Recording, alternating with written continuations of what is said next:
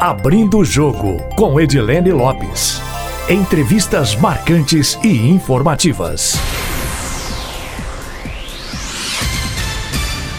O Abrindo o Jogo de hoje é com o Tiago Toscano, que é o novo presidente da Codemig Codenja, Companhia de Desenvolvimento do Estado de Minas Gerais. Tiago, seja bem-vindo. Muito obrigada por aceitar nosso convite, viu? Obrigado, Edilene. Prazer enorme estar aqui e falar com, seu, com seus ouvintes. Satisfação. A gente tem uma tradição no Abrindo o Jogo de um entrevistado começar contando um pouco da história dele. Como foi a sua trajetória até a chegada ao governo do Estado?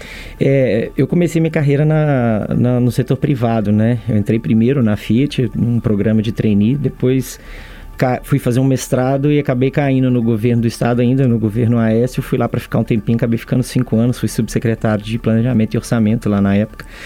É, você deve ter lembrado, assim, já vai um tempinho, mas é, teve uma, opera uma operação de crédito de um bilhão de dólares com o Banco Mundial. Eu fui um dos coordenadores da operação. E aí fui, vai para o setor privado, volto, passei pela prefeitura, né, como secretária adjunta de planejamento e orçamento também.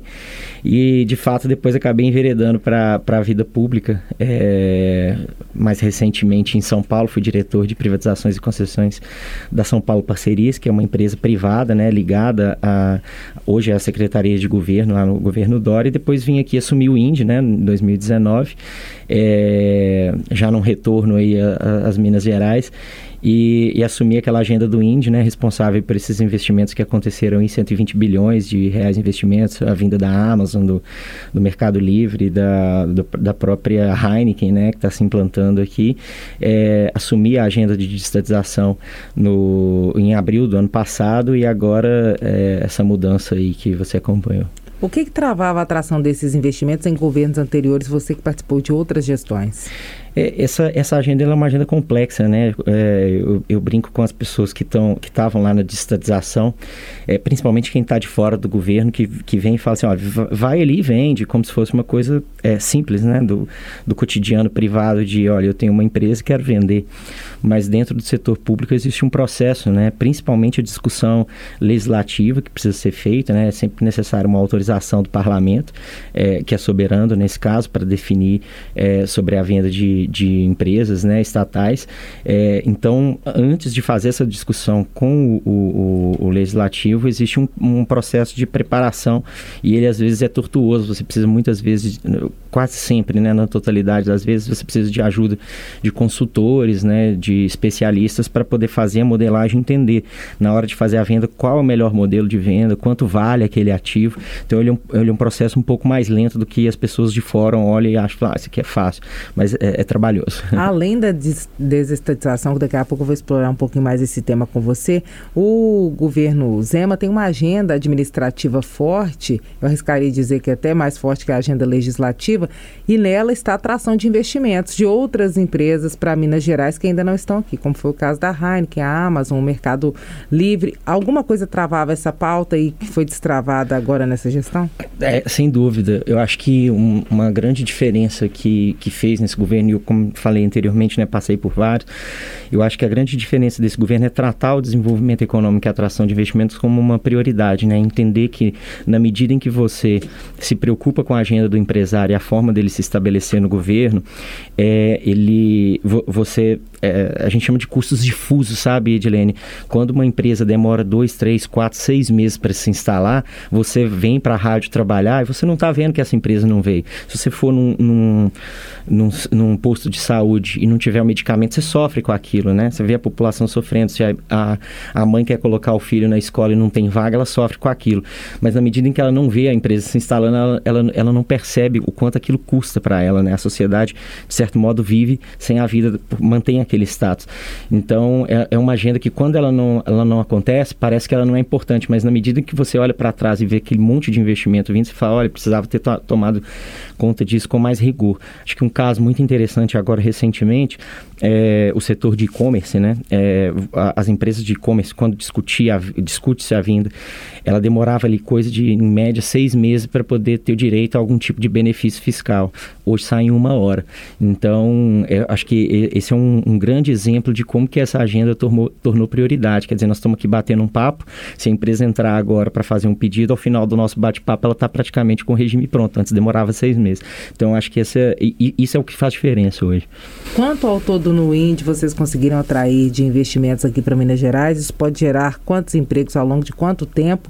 E tinha uma agenda que foi inclusive considerada polêmica há alguns anos, que é a agenda da guerra fiscal. Como é que está o debate hoje sobre isso? E o governo tem concedido muitos benefícios que podem ser considerados polêmicos a uma empresa ou outra para atrair ela para Minas Gerais para que ela não fique em outro estado? Não, com certeza. Eu acho que se você pegar até historicamente, né, Minas Gerais ali no, nos idos de 2000 é, acabou demorando um pouco a reagir à guerra fiscal quando o Rio de Janeiro começou a, ali com a Lei Rosinha implantar benefícios e tirar a indústria ali do, da, da zona da mata, principalmente Juiz de Fora, sei que acompanha muito, sabe é, como essa região sofreu, ainda sofre, né, com esses, com essa a, a fuga desses investimentos que aconteceu lá.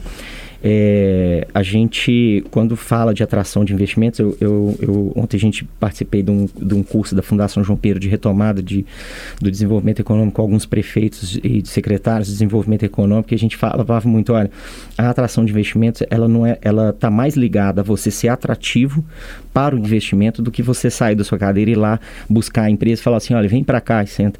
Então, é, é, essa montagem desse, assim, na hora que fala, quais são esses atrativos? Eles estão basicamente em quatro pilares. A infraestrutura adequada, né? Nós já perdemos investimentos aqui, muitas pessoas não sabem. Nós perdemos investimento da Polar. Todo, muita gente sabe aquele frequencímetro, né? Para quem corre. Para quem corre, né? Que está acompanhando. É, é aquela questão dos custos difusos, né? A Polar não veio, ninguém sentiu falta, né? Dos empregos que ela não trouxe mas ela veio aqui, adorou o regime, a posição logística, mas quando foi entender de onde é, surgir, de onde viria os insumos, ela falou, quero ir lá. Chegou no anel rodoviário, o anel estava todo parado. Ela falou, eu não posso ir porque logística é, é, logística é tempo, logística não é distância, então não dá para ficar em Minas Gerais agora. Ela acabou não se instalando. É, aquela questão dos custos difusos. Então, é, você tem essa agenda do, da infraestrutura, a agenda fiscal, né? É, eu, eu diria assim que 90% das empresas que vêm que procura, procuram o INDE, né, procura o Estado, elas estão atrás de algum tipo de benefício, porque a nossa carga tributária ela é, ela é alta, né, ela é onerosa, então as empresas estão buscando competitividade. Tem uma questão da formação de mão de obra, quer dizer, é, muitas empresas em Minas Gerais muito rico nisso, né, é mão de obra qualificada, né, de você poder escolher um lugar e saber que tem gente para poder é, é, prestar o serviço, né, que a empresa vai contratar e a qualidade de vida, né, acho, acho que um caso clássico, assim, as pessoas acompanham, é, por exemplo, o Rio de Janeiro, praticamente todas as empresas de distribuição saíram ou estão saindo do Rio de Janeiro, buscando Minas Gerais, extrema, né, muito forte nesse aspecto porque a gente acompanha, você vê o noticiário, é, o roubo de cargas é muito grande, aquilo aumenta o custo, fala, não dá para ficar aqui, temos que ir para outro lugar. Então a qualidade de vida também é um dos pilares. Quando você trabalha esses, essa atratividade em cima desses quatro pilares, é, o ambiente de negócio fica mais favorável e as empresas começam a vir. Foi isso que a gente começou a fazer lá em 2019 e começou a facilitar a vida do, do, do dos investidores, dos empresários e, isso é um, é, um, é um, caso de bastidor aqui interessante, né? Você que gosta, quando a gente anunciou, a, a gente estava negociando com o Mercado Livre, é, já em fins da, da, da, negociação, e aí nós anunciamos a vinda da Amazon. O Mercado Livre falou assim: Ó, oh, quero ir agora também, fecha, fecha o negócio. Então, aquele ambiente positivo ele vai gerando, e tem mais casos como esse, mas ele vai gerando um, um, um ciclo é, virtuoso, né? As pessoas, ó, oh, Minas Gerais está desse jeito, a Amazon está vindo para lá, deve ter alguma coisa boa. E aí mais empresas vão vindo. Então foi isso que levou a esses 120 é, bilhões de reais de investimentos. Tem a questão fiscal, ela é relevante, mas o ambiente de negócio é muito importante também. Em relação à questão fiscal, Minas Gerais consegue ofertar benefícios tributários para essas empresas em relação a outros grandes estados vizinhos, como é o caso do Rio de Janeiro e de São Paulo? Com certeza. Desculpa. O importante é pensar também, Edilene, o seguinte.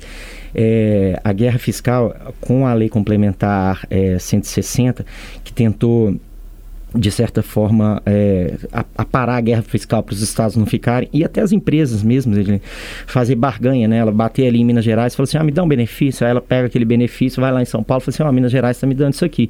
E fazer aquele jogo, ela questionou e falou assim, oh, ninguém mais pode dar benefício fiscal.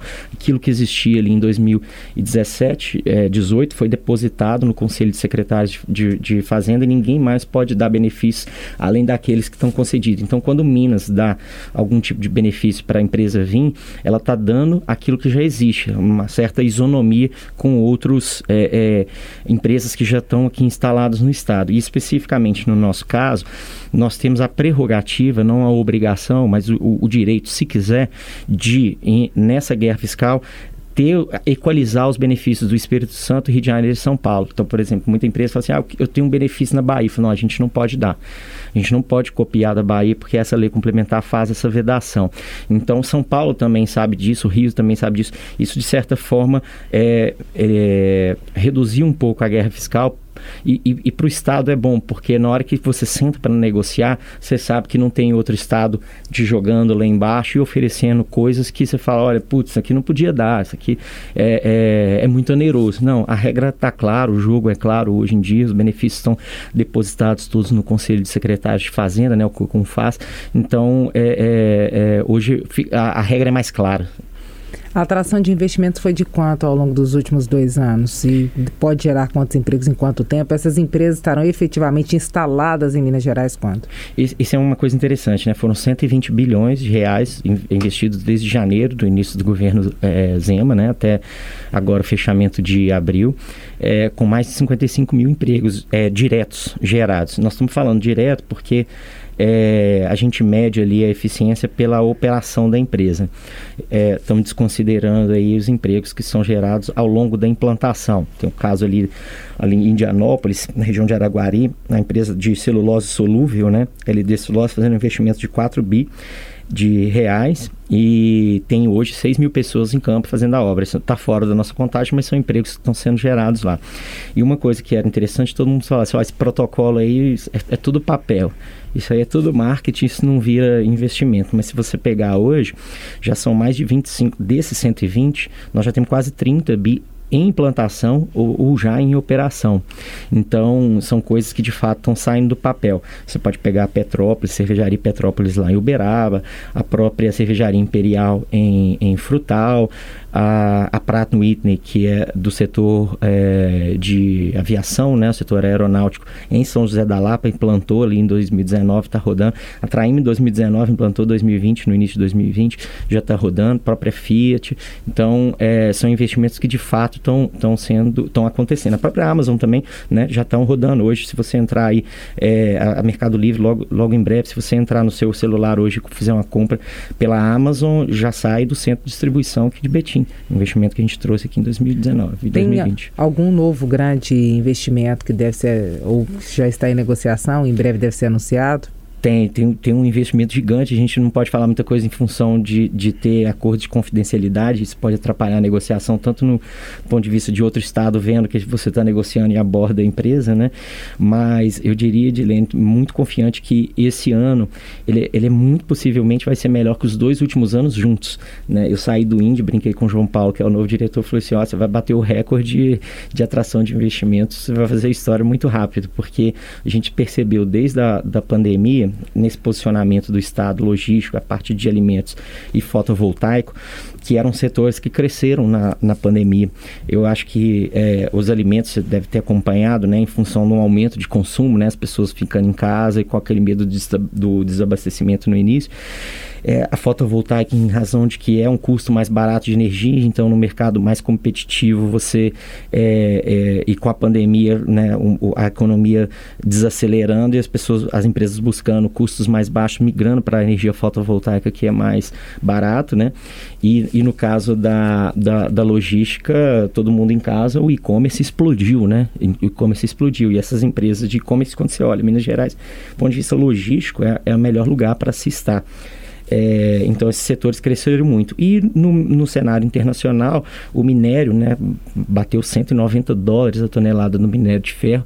Isso fez com que os investimentos na mineração é, é, também aumentasse bastante, mineração e siderurgia.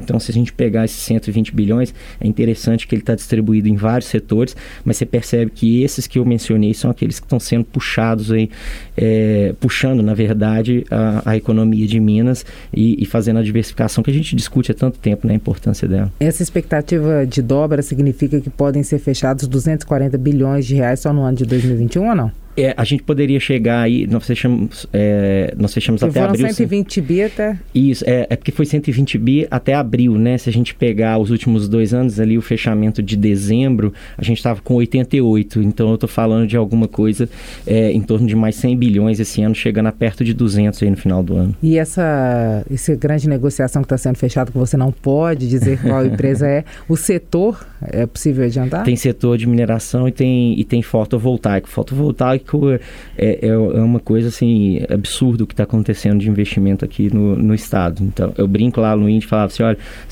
você sai da sala aqui tropeça, alguém cai dentro do índio para fazer investimento em fotovoltaico. Não precisa, se a gente não atrapalhar, é, explode assim a quantidade de, de investimentos. Mas eu não gosto de ficar falando que é os 100 bilhões, não, porque depois o pessoal lá da, da Secretaria de Planejamento vai ficar cobrando, falar assim, ó, oh, falou, agora tem que correr atrás. Mas a gente a nossa meta era menor, a gente já, já bateu a meta do ano, mas a gente continua correndo atrás. Nesta segunda-feira, o Ministério Público de Minas Gerais deve assinar um, um termo de acordo, o governo do estado deve participar para a vinda de uma empresa de mineração que está com um processo de licenciamento travado aqui em Minas Gerais há alguns anos, o empreendimento em Grão-Mogol. Esse faz parte da atração também? Conta ou não? Esse está fora? Não, esse está fora. Esse já foi contabilizado lá em setembro de 2019, né, da, da mineradora Sametais, um projeto que, na verdade, já vem desde 2015 já arrastando aí em função uh, dessa, dessa dificuldade de licenciamento que a justiça entendeu ser de competência do, da, do IBAMA, né, pelo fato de envolver um minério duto que leva esse minério até o porto de Ilhéus, mas o próprio IBAMA é, é, quis, né, e o Estado aceitou a delegação da competência, então esse termo de cooperação envolve todo esse, esse contexto. Aí. Tiago, para a gente entrar num assunto de grande interesse, que é a privatização da Codemig, eu queria que antes você situasse todo mundo que está em casa o que, que é a Codemig, o que, que é a Codenge, quais são os empreendimentos, investimentos e ativos que hoje a Codenge ou a Codemig tem e como é que está o plano de privatização. A sua ida para a Codemig tem a ver com o projeto de privatização do governo do Estado? Exato, né? Voltando como a gente falou no, no início, a privatização é um tema é, sensível é, e complexo para dentro do Estado, né? Se a gente pegar o que, que é a Codemig, né, Edilene? Para não ir muito atrás. A, a, a, Codemig ela tem aquele direito é, de lavra do nióbio, numa parceria com a CBMM, ela é, minera esse nióbio, desde 72 esse acordo funciona dessa forma. Ela teve vários nomes ao, ao longo desse tempo, né? Foi incorporando outras atividades ali, é, mas aí ela entrega esse nióbio para a CBMM, que processa, vende, que é o, grande segredo, o grande diferencial no mercado internacional, e recebe uma participação em razão disso. Essa, essa participação que ela recebe, ao longo do tempo, ela foi, o Estado foi fazendo investimentos com, com esses recursos, né? É, e ali em idos de 2017, 2018, o governo anterior tentou fazer uma operação de abertura de capital, que a gente chama de IPO, né? Abertura pra, de, de algumas ações para o mercado.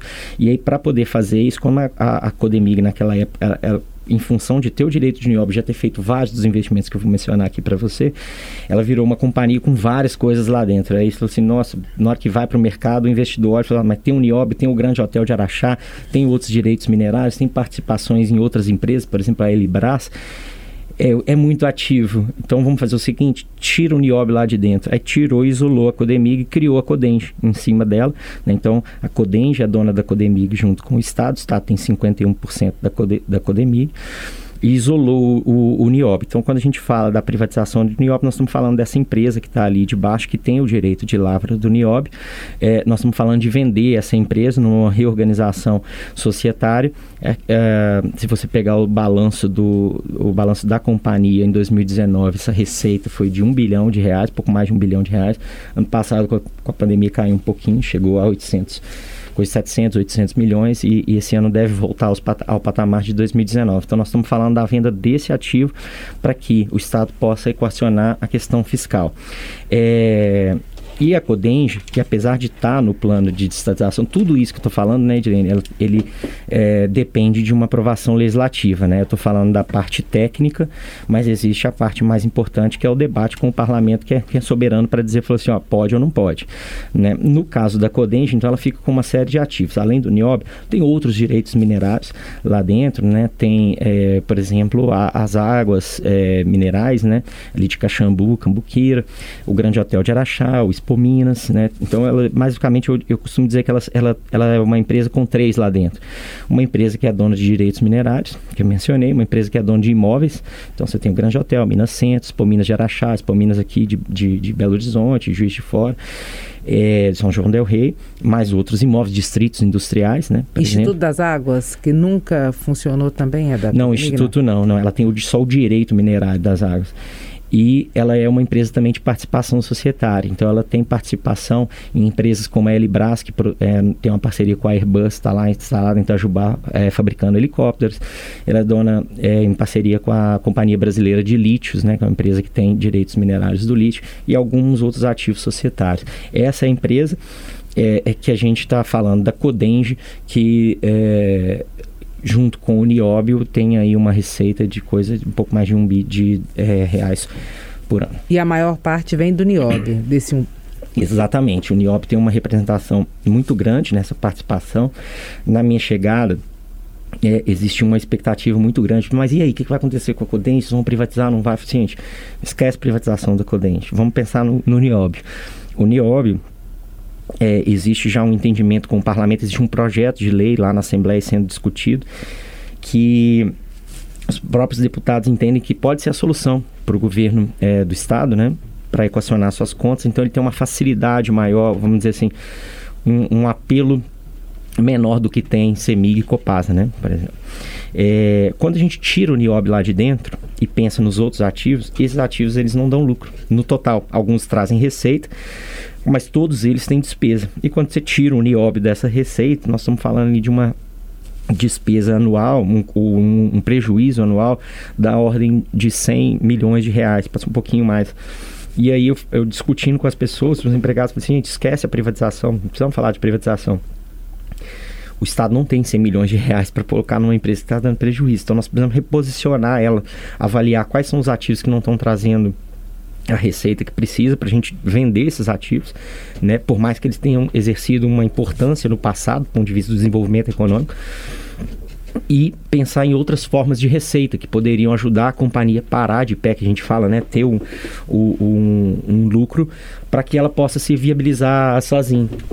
Né? Então é basicamente isso que eu fui convidado a fazer. Você bebe gelado? Bebe, não, tá ótimo. Ah, Secou a garganta aqui um pouquinho. Do que que a Codenge, do que que a Codenge a princípio deve se desfazer e compensa é, a privatização da Codemig, visto que o Nióbio pode gerar de lucro, né, ou pelo menos gerar de receita quase um bilhão de reais por mês. Pensou-se em vender os, os, os recebíveis do Nióbio por 12 anos e o Estado poderia receber com isso de 2 bilhões e meio a 5 bilhões. O que a, se manter a Codemig com o Estado, a entrada de dinheiro é muito maior. Por que compensaria fazer um negócio como a, a venda dos recebíveis antecipados do Nióbio ou como a privatização? Essa pergunta é super interessante. A gente, a gente faz esse debate, precisa entender o seguinte: ó, o governo ele tem salários atrasados, ele tem fornecedores em atraso, né? E isso gera um, um, um, encadeamento negativo na economia, ela bagunça a economia, porque quando você, Estado, compra de um fornecedor e não paga, o fornecedor muitas vezes tem fornecedores na sequência da cadeia que também não pagam e isso vai, vai desorganizando a economia.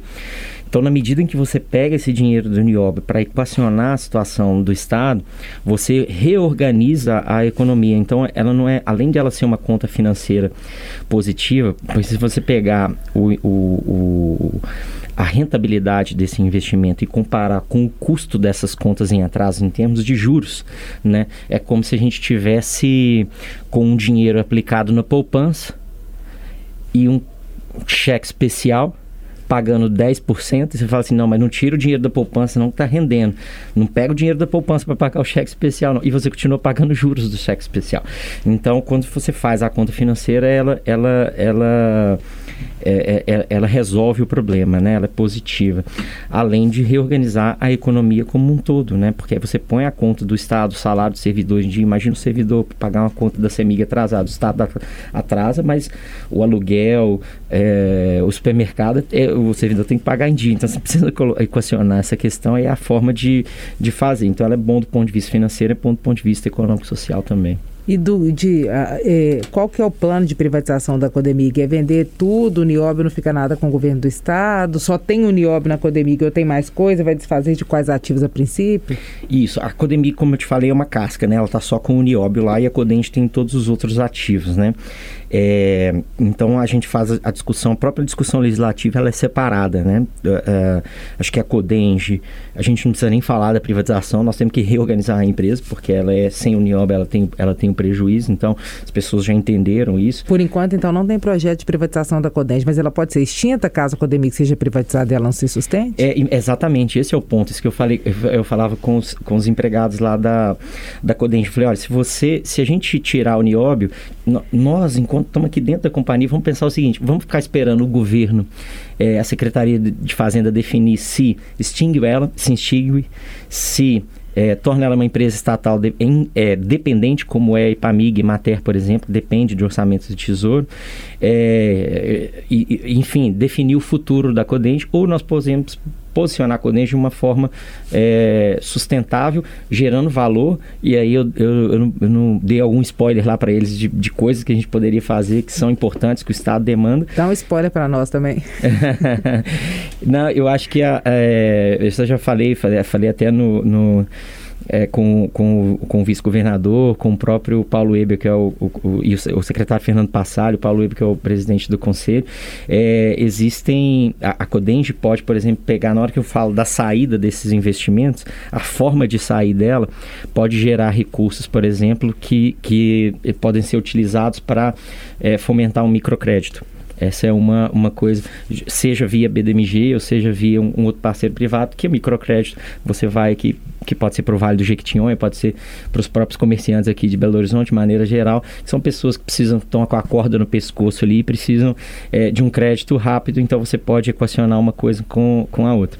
É, Agora, a questão do nióbio é uma questão mais delicada porque é, ela envolve a, uma, uma questão com a, a, a CBMM, né? uma, uma reorganização no meu entendimento, uma reorganização societária. Então, se você pegar o que você mencionou de vender os direitos, os recebíveis do Nióbio, né, aquele projeto de lei que foi aprovado, é, eu particularmente acho que não é uma, uma, uma, boa estratégia, foi o que defende dentro do governo, porque você pega só um fluxo até 2032, que é quando o Nióbio, é, a Codemig tem o contrato com a CBMM e está adiantando aquele fluxo ali.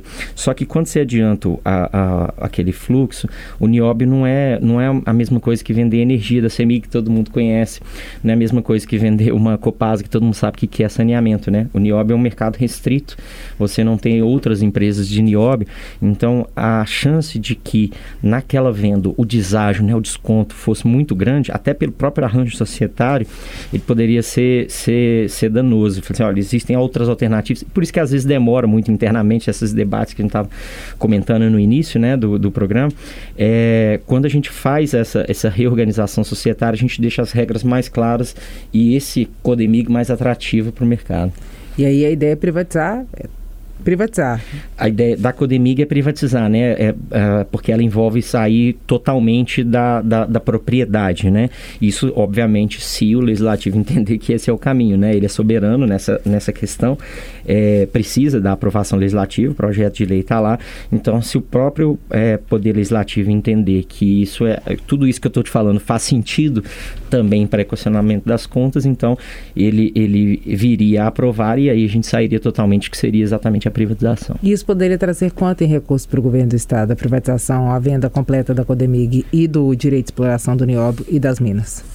O, Edilene, é, existem vários, vários variáveis, mas se você pegar é, esse 1 bilhão de receita que ela entra limpa dentro do Estado, jogar para um fluxo de 30 anos, que é uma coisa que normalmente se trabalha em, em concessões, é para partir disso ali o, o, o é, para mais de 30, 35 anos, esse valor, quando você traz ele para hoje, ele começa a ficar muito pequeno. Então, nós estamos falando, olha, fazendo uma conta de padaria, vamos chamar assim, né? É, eu acho, na, na, minha percepção, assim, rabiscando, não é nada, você não consegue fazer, eu acho que 20 bilhões de reais é um número muito é, é, concreto, assim, possível de ser, de ser efetivado numa saída. Pode-se dizer que foi bom, no fim das contas, para o governo do Estado não vender os recebíveis do Nióbio antecipado? Seria um mau negócio? Do ponto de vista técnico, eu particularmente acho que sim, porque como você mencionou, né, o, os recebíveis ali, a, a, diferença entre privatizar e vender os recebíveis é que no recebível eu estou vendendo o fluxo só até 2032. Então, estou falando de um fluxo de 10 anos, descontado, como a gente falou, não só pelo, pelo valor de dinheiro no tempo, mas pelo deságio em razão das regras não muito claras com relação à comercialização do nióbio no mercado internacional, é, a gente não chegaria a, a 10 bilhões de reais numa, na, na minha visão. Quando a gente traz nesse novo modelo de reorganização societária, eu não estou falando só do fluxo até 2032, estou falando de um fluxo ad eterno. E aí eu consigo trazer mais dinheiro do futuro para agora. Então eu acho que é uma operação, do ponto de vista técnico, viável. O parlamento tem que entender né, que, que ponto de vista é, da sociedade ele entende, mas do ponto de vista técnico eu acho que essa é a melhor organização. Considerando que a exploração do nióbio para o governo de Minas Gerais seria a galinha dos ovos de ouro, porque tem poucas minas de nióbio no mundo, uma das maiores está aqui em Minas Gerais e o governo explora, e que isso a longo prazo poderia resolver o problema financeiro do Estado sem que ela fosse vendida, se não tivesse é, nenhum déficit hoje no orçamento do do Estado, se não tivesse essa crise, seria um bom negócio vender a Codemig ou não? Aí seria bom para o governo manter, porque ela traz muitos recursos para o governo. Eu, do ponto de vista do desenvolvimento econômico, é um pouco dessa agenda do Índia, ainda assim eu acho que faria sentido, porque você poderia trocar todo esse dinheiro que você recebe, por exemplo, por infraestrutura. Então eu entrego o, o direito minerário, recebo 20 bi e falo, olha, vou fazer gasoduto, vou fazer ferrovia, vou duplicar as estradas, é, rodovias, é, vou, vou resolver o problema da energia que hoje é tão complicado, né? Em razão dos investimentos que não foram feitos no passado, que muitas empresas têm empresas usando diesel para poder é, fornecer energia na sua, na sua linha de produção. Então, existe uma demanda por infraestrutura que poderia ser financiado por, com, com esse recurso. Então, acho que em qualquer cenário é a melhor coisa a se fazer. Em relação aos ativos da Codente que devem ser é, dispensados, o que está nessa lista aí? Hoje a Codente, por exemplo, administra o terminal rodoviário de Belo Horizonte. Como é que vai ser isso? É, eu acho que essa é um, é um, uma questão muito interessante. Para mim não faz o menor sentido a Codente administrar uma rodoviária, até porque o próprio ativo, né, a propriedade, o prédio não é da Codente, né, do Departamento de Estradas de Rodagem. Então, uma das coisas que eu falei, gente, para que, que a gente precisa ter é, esforço de recurso, trabalho, fazer licitação para colocar vigia, né, para poder fazer a gestão do caixa. Se, se, a gente pode ser uma empresa menor, não é isso que agrega valor, né? Então, é, o Estado já tem um projeto de concessão é, dessa rodoviária sendo tocado pela Secretaria de Infraestrutura. Ideia é que faça a concessão e, na medida que essa concessão ocorrer, a Codente devolve o prédio para o Departamento de Estradas de Rodagem. E aí a gente vai olhando ativo por ativo dessa forma para tentar achar qual é a melhor solução. Tem ativos que são importantes, que são difíceis de saída. Por exemplo, a sala da Orquestra Filarmônica é um prédio que está no ativo da Codente também, mas é um prédio que não tem apego é, mercadológico, vamos chamar assim. Né? Não é um prédio que se eu fizer a licitação vai aparecer um monte de gente querendo comprar uma sala filarmônica. Então, a gente tem que pensar em alternativas inteligentes para esse tipo de ativo. É exatamente isso que a gente está discutindo agora. Os centros de exposições, como o Expo Minas, por exemplo, o Grande Hotel de Araxá, é, a exploração de água mineral em Minas Gerais, isso tudo a Codente planeja de fazer quando? É, a gente tem até o meio do ano que vem, basicamente, para poder dar saída nesses ativos, né? Existem ainda as participações societárias que a gente tinha mencionado, né? Elibras, a Companhia Brasileira de Lítio também. É, a, a, nossa ideia é que até o meio do ano que vem a gente já tenha esses ativos, vamos chamar, não vou dizer de saída, tá, Edilene, mas vou dizer assim, reorganizados. Aquilo que não gera valor é, que é consumidor de recursos, a gente sai com eles. Porque, de novo, volta naquela questão lá no início, né? Dos custos difusos. Hoje a sociedade não vê.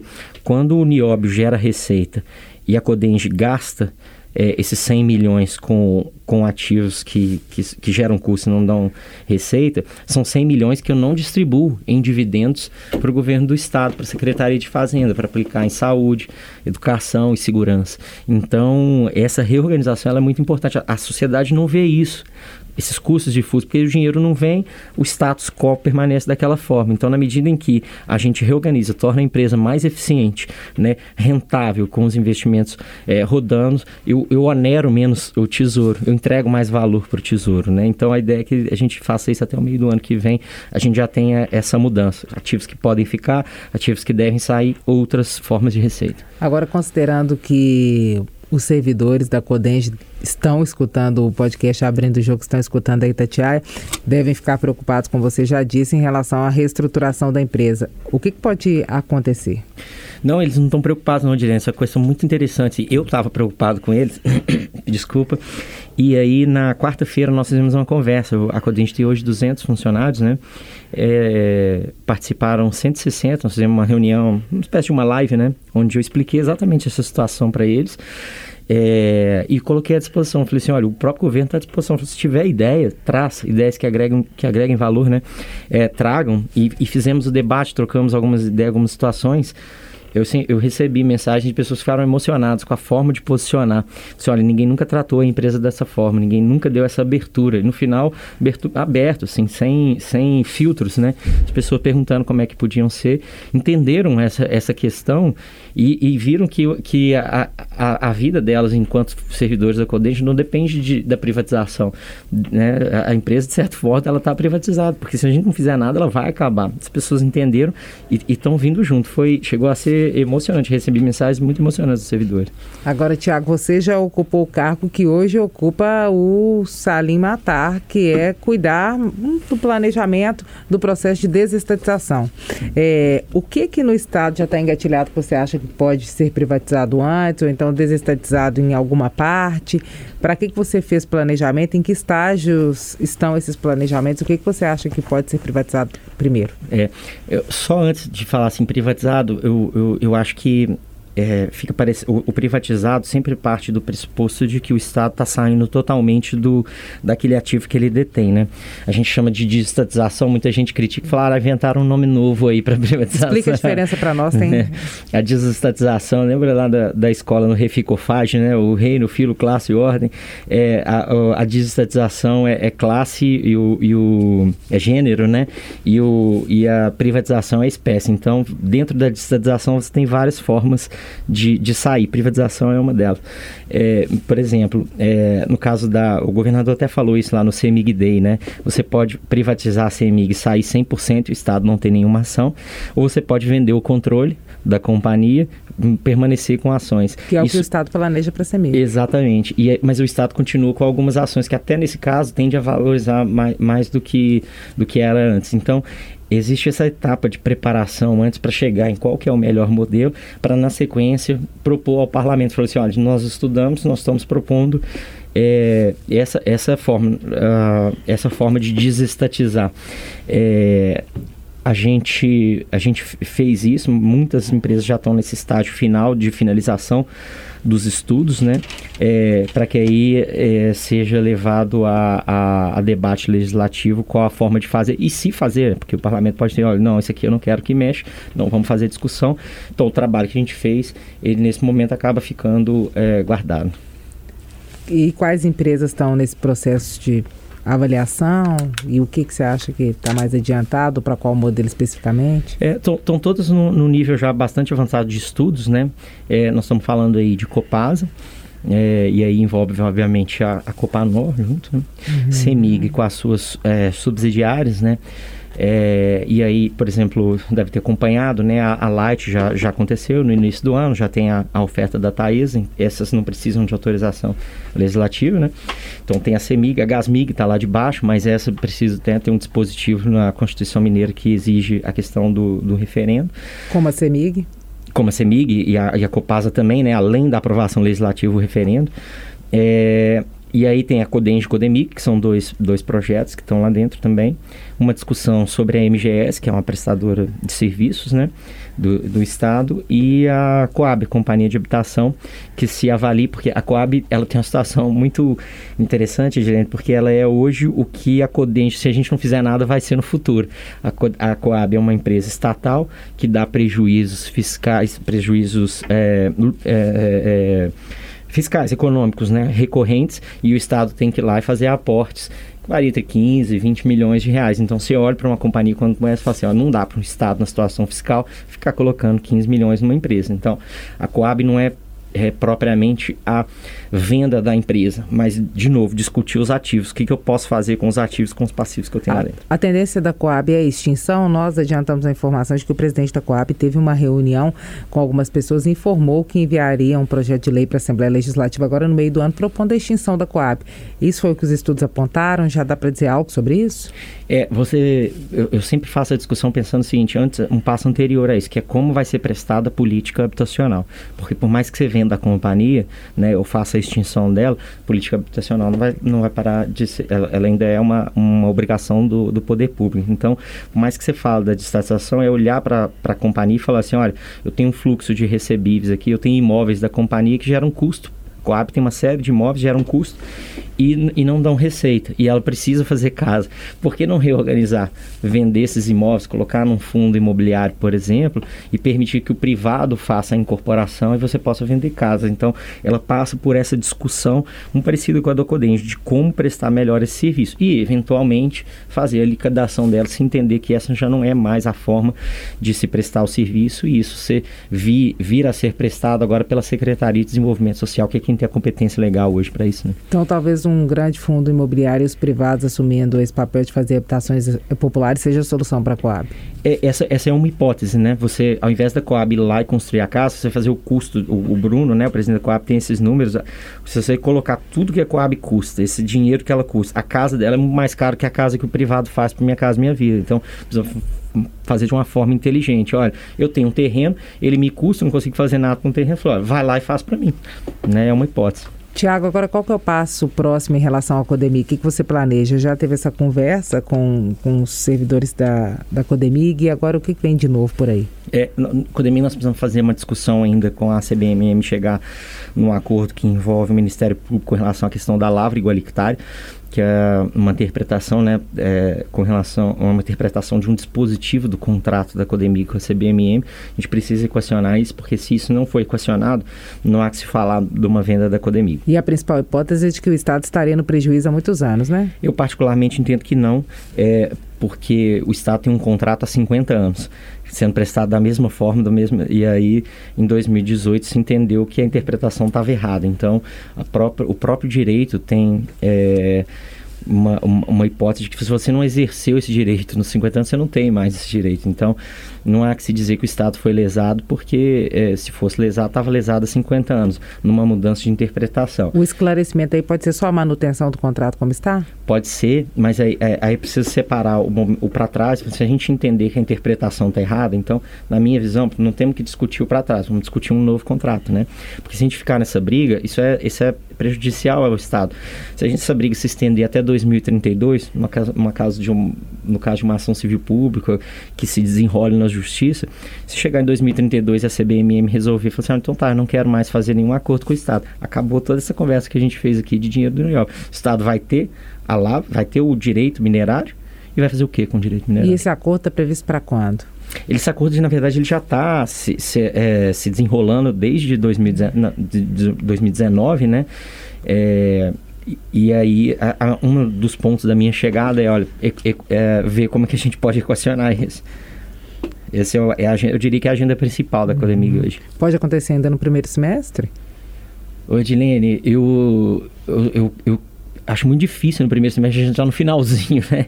Mas se eu conseguisse no primeiro semestre, seria uma grande vitória. Eu, eu, eu, eu, eu brinco e falo assim, é lógico, né? Sem desrespeitar os outros secretários, os outros agentes, eu falo assim, ó, se isso requaciona o problema fiscal do Estado, eu diria que é a agenda principal do Estado hoje. Então, é foco total nisso. que mais? Não, eu isso, acho que, o, que equacionando isso, existe ainda a discussão legislativa, né, uhum. com relação, é, que, é mais, que é mais uma batalha, né, explicar tudo isso de uma maneira mais palatável, é, tanto para os deputados quanto a sociedade, e aí, se a gente lograr êxito aí até o final do ano, é, é, seria possível, não é absurdo dizer que a gente conseguiria concretizar, tendo a aprovação legislativa, né, do ponto de vista técnico. Então, a Assembleia aprovando, você acredita que se isso ocorrer até o final do ano, consegue privatizar a Codemig é, é possível, se a gente conseguir fazer o acordo, sim. O, o um cenário é, ideal seria esse. Quantos meses a partir da aprovação da Assembleia, por exemplo, levaria para o fechamento de um negócio? Já tem interessados? Não tem? Qual que é o trâmite disso? Não, sempre tem interessado, né? A, a grande questão é, é, é que além da, da, da, Assembleia tem essa questão com a CBMM, hum. com a, o Ministério Público, né? Essas duas resolvidas, em quanto tempo você acha que esse negócio? A gente consegue fazer, é, o final do ano é, é, um, é um, um belo de uma entrega, outubro a dezembro, vamos chamar assim. Agora, Tiago, para quem não te conhece, nunca te viu, você é muito jovem para ter ocupado todos esses cargos agora para ser o presidente da Codemi, que pode ser a empresa que vai salvar o governo do estado dessa crise que vem há anos. Quantos anos você tem? Conta um pouquinho de como é que é a sua a sua rotina, a sua, sua, como é que é a sua vida? eu resolvi dedicar minha vida né, ao setor público. Eu tenho 40 anos, né? Sou casado, pai de duas meninas lindas, Bárbara e Gabriela, tem 7 e 2 anos. São terríveis aí. Bagunceiras. É, falei com você, ó, se eu trouxer ela aqui, ela quebra o estúdio inteiro. E, e, e, é o que traz um pouco do equilíbrio da vida ali, né? Dessa dedicação, a, a vida com a família, com os amigos. É, eu sou uma pessoa muito tranquila, assim, o, o muito aberto, né? Eu, eu nem perguntei o que, que, que, você ia me perguntar aqui. Eu vendi. É, e mesma coisa quando eu fiz aquela conversa com, com o pessoal, eu falei, pergunta o que vocês quiserem. Eu acredito em tudo isso que eu estou falando com você. Então, por isso eu falo com, com bastante tranquilidade. Eu sou economista, né? Sou economista e contador. É, então, tenho duas graduações, sou especialista em finanças, tenho uma pós-graduação em finanças, uma em políticas e gestão pública e um mestrado em administração também. Então, eu preparei minha vida toda para estar nesse, nesse momento aqui. Tem mais coisa para frente, acho que coisas boas vão acontecer aí na carreira, mas eu sou jovem, mas eu acho que eu, eu, eu vim preparando o, o, o a minha carreira para isso. E você se vê como gestor administrativo ou se considera também um potencial político para ocupar eu, eu, nunca tive nenhum eu, eu, nunca tive nenhuma é, é, filiação partidária né? Eu, eu tenho um propósito que eu acho que o estado pode ser melhor e eu já, eu já recebi proposta. A Codente tem um bom salário, né? Ele é público, né? Mas eu, eu já tive propostas para ir para empresas privadas. para quando é, o pessoal falou, agora você trouxe a Amazon, quando acabar o Vorrê, você vai trabalhar lá na Amazon. Eu falei, não, eu, eu gosto da vida pública. Eu acredito que a gente pode fazer melhor, existem estratégias, toda essa discussão, tudo isso que a gente falou faz parte desse propósito, é um propósito de vida. Eu, eu, eu, eu me identifico com isso. E você ocupa os, esses cargos públicos ao longo de vários governos há muitos anos, mas você não é um servidor, é um servidor. Não, eu não sou servidor de carreira, né? É, eu, eu escolhi a vida pública, mas escolhi também não fazer concurso. E pensa nessa possibilidade ou não? Porque não, pelo seu know-how, a possibilidade de se manter ocupando cargos públicos é, comissionados não, eu não penso em fazer concurso, não. Eu, eu, eu confesso que, eu, eu, por exemplo, eu já recebi proposta do, do Banco Interamericano, mas sabe, não, não é o que eu quero, porque eu não quero ficar viajando, consultoria, do BID, né? É, eu já recebi propostas do setor privado. Eu, eu gosto disso que eu faço, eu acredito. Então, é, o que aconteceu, apesar de não ser servidor público, é que nessas mudanças eu nunca passei por que passa muitos dos servidores não concursados, né, mudança de governo, acaba sendo exonerado. Né? O meu caso foi justamente o contrário, né? os governos mudam, as pessoas me procuram. Então foi, foi, eu me preparei para isso, né? me formei para isso. Tiago, você teve oportunidades em todos os governos, mas acredito que a melhor oportunidade você esteja tendo neste momento. O novo tem uma filosofia de que o Estado menor é um Estado melhor. Você comunga com essa filosofia e, na sua avaliação, é um Estado muito menor ou um pouco menor? O que, que deve ser mantido, o que, que não deve? Qual que é a sua visão em relação a isso? É, eu acho que o, o, o Estado pode prestar melhores serviços, né? É, um dos das coisas que eu, que eu acredito é que a gente não tem é, do, como se a gente estivesse escolhendo entre dois extremos. Existem um, caminhos do meio, né?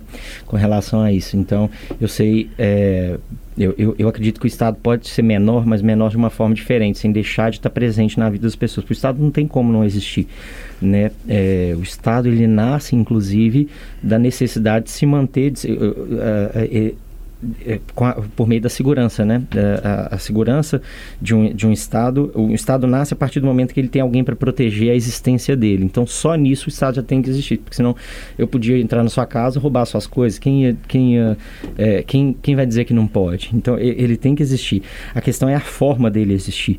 Então, é, eu sei que tem eh, lá dentro do governo você conversa com pessoas do, do, próprio partido novo que tem visões diferentes são visões liberais são visões de um estado menor mas uns uns acham tem uma visão um pouco mais é, diria assim é, extremista, outros falam assim, não, dá para acomodar aqui. Te dou um exemplo é, com relação à questão de parques estaduais, né, que é preservação ambiental.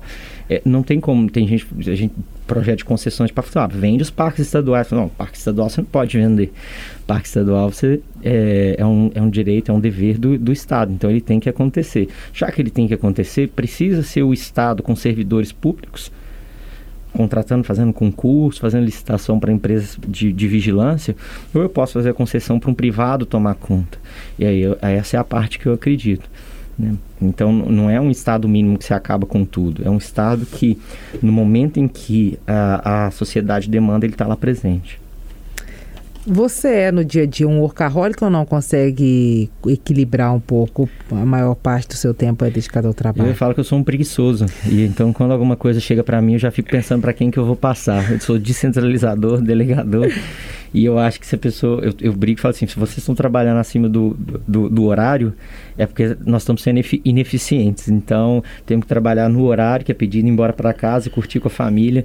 Né? Quando o Indy foi para a cidade administrativa Saldo Lourdes, né? a gente levou isso para lá e nós criamos uma norma dizendo que enquanto o Indy estivesse lá, nós reduziríamos a jornada de 8 para 7 horas, só aprovado no conselho, obviamente, dentro das instâncias para que a pessoa pudesse ganhar pelo menos meia hora de deslocamento para poder passar mais tempo com a família. Então, é, eu gosto de trabalho, minha esposa às vezes briga comigo e fala, mas você está no celular até agora, você tem dificuldade de desconectar.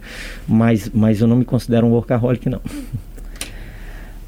Como é que é a sua rotina no dia a dia? Como é que você planeja ela agora a partir da Codemig. Você disse que uh, não aceita uma proposta do BID porque tem que viajar muito, mas provavelmente à frente da Codemig, como tem ativos em vários locais, você vai ter uma agenda que não fica restrita a Belo Horizonte. Como é que vai ser isso? Já começou? Começa quando?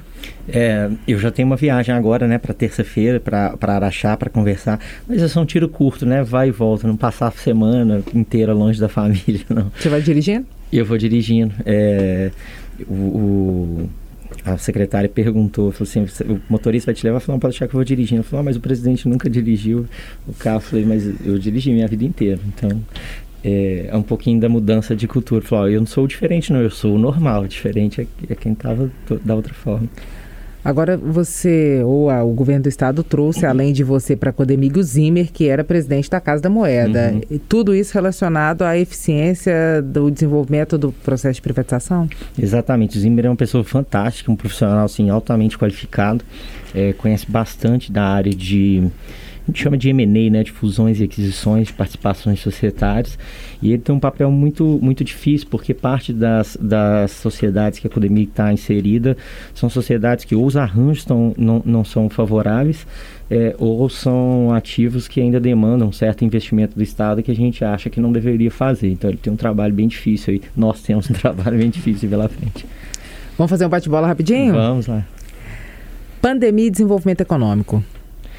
É, o Estado de Minas Gerais se posicionou como nenhum outro para poder sair da pandemia mais forte. Minas Gerais no eixo Rio-São Paulo ou no sudeste do Brasil, em termos eu, de importância econômica? É, eu, é, o Estado está mais bem posicionado é, do ponto de vista logístico e nós estamos tentando levar isso para fora, né? O, se você voa é, para 60% do PIB em uma hora, de Belo Horizonte para São Paulo, para o Rio, para Vitória, para Salvador e para Brasília. Então, é, precisamos explorar isso.